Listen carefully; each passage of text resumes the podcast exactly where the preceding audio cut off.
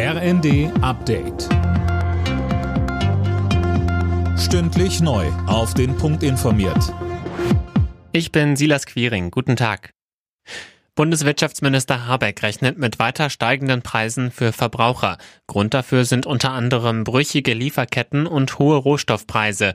Am Nachmittag berät er mit seinen Amtskollegen außerdem über ein Ölembargo gegen Russland. Das soll es allerdings nicht um jeden Preis geben wenn ein Ölembargo dazu führt, dass wir zwar, wir heißt als Europäer, der russischen Wirtschaft einen gewissen Schaden zufügen, der Schaden aber überkompensiert wird, weil der Ölpreis weltweit durch die Decke geht und man mit weniger Ölexporten noch mehr Einnahmen staatlicherseits und zwar russischerseits verbuchen kann. Also Putin mehr Geld verdient, indem er weniger Öl verkauft, dann haben wir mit Zitronen gehandelt. In Mariupol ist eine weitere Evakuierungsaktion angelaufen. Laut ukrainischen Angaben haben mehrere Busse mit Zivilisten die umkämpfte Hafenstadt verlassen. Im Laufe des Tages sollen auch Zivilisten aus dem umzingelten Stahlwerk gerettet werden.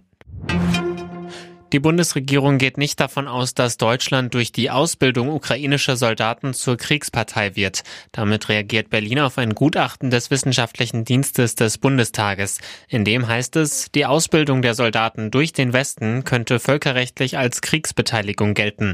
Claudia Major von der Stiftung Wissenschaft und Politik sagte im ZDF, da gibt es offenbar verschiedene Meinungen. Wir müssen aber auch sagen, Frankreich bildet auch ukrainische Soldaten an den César-Systemen aus.